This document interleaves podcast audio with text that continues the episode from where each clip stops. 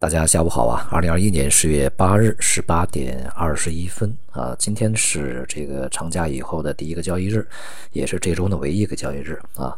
呃，股市呢在今天是整体上涨啊，除了这个中证五百和创业板指数略有下降以外啊，其他指数都是上涨，以这个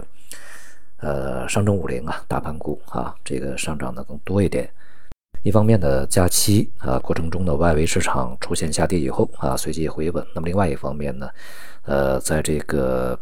呃有关地缘政治啊一些方面啊，也出现了一些这个呃，至少是在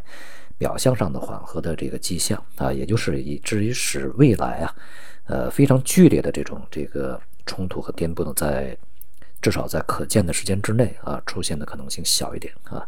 那么所以说，市场呢整体情绪相对比较平稳一点。那么在经济这个数据上面呢，今天公布了财新的呃服务业 PMI、PMI 和综合 PMI 这两个数据呢，都是重新回到了这个扩张啊，一方呃这个前者是五十三点四，而后者五十一点四，数字呢与这个官方的非制造非制造业 PMI 的表现呢是相似的啊，在上个月呢这些数据啊都是跌到了这个荣枯线的下方啊，显示整个这个行业是收缩的。那么从这个。整体的数据上来看呢，经济是回稳的啊，不至于大幅的这个呃迅速的下跌。但是啊，从分项指标上看呢，其实隐忧还是不少的啊。一个呢，就是从出口这个层面，数据呢是下降的，并且是低于五十啊，它是一个处在一个收缩期。这个显示啊，这个外需是不振的啊。这个外需一方面啊在前面。呃，政策刺激以后大幅反弹啊，这个经济需求，但是呢，现在这个政策撤出以后呢，需求开始变得平稳。那么另外一方面呢，就是疫情还在反复啊，所以说这个数据呢，也是对未来整个的一个新的业务量呢带来一定的隐忧啊。并且与此同时呢，这个投入和收费价格都是呃显示是加速上涨啊，上涨的幅度也不小。也就是说呢，这个通胀压力是比较大的啊。那么这也就使得未来的货币政策呢难以这个去重回宽松啊这样的一个状态，甚至呢也会随着外围的政策收紧而进一步的这个边际还是偏紧的这样一个状态啊。呃，再加上这个前期呃制造业的数据呢比较差一些，也就是我们始终讲的就是需求端不振呐，它反过来会影响制造端啊，就是这个生产端。所以呢，这个当前的这种经济数据的平稳呢，在未来。恐怕呢，也还是面临着比较大的一个下行压力的啊，这是都从整个经济的整体层面上来看。那么通胀在比较高的位置啊，经济增速呢在下行啊，也就是滞胀的这种风险以及它的影响呢，仍然会比较大一些。这是对于整个的未来啊，这个经济通胀啊，这个政策的一个总基调的一个预判。那么国内外呢，可能它的大的形势都是一致的。而从当前啊国外的情况来看呢，美债收益率也是迅速的在反弹上行啊，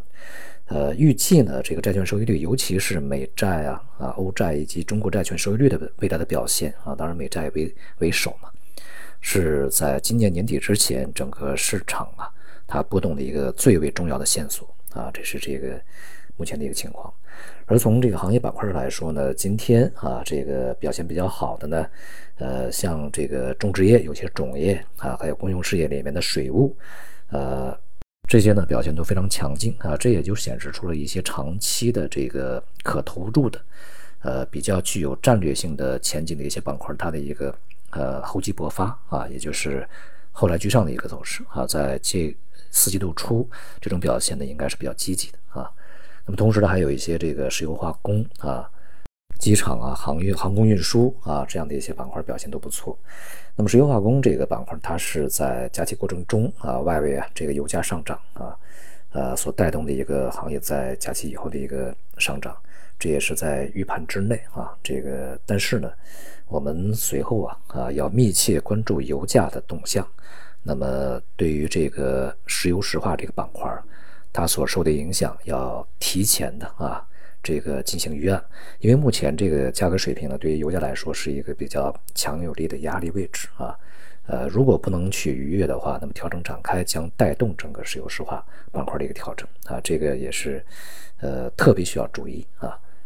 而像航空运输啊这些呢，随着疫情的受控啊，它的恢复呢是一个比较明确的事情啊。那么其实的其他的一些板块的调整啊，这个也比较正常。比如说像电力啊、煤炭呢，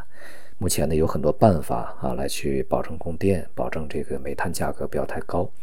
那么这样也使得这些板块呢处在一个呃出现调整啊。但是总体而言呢，电力现在也还是比较。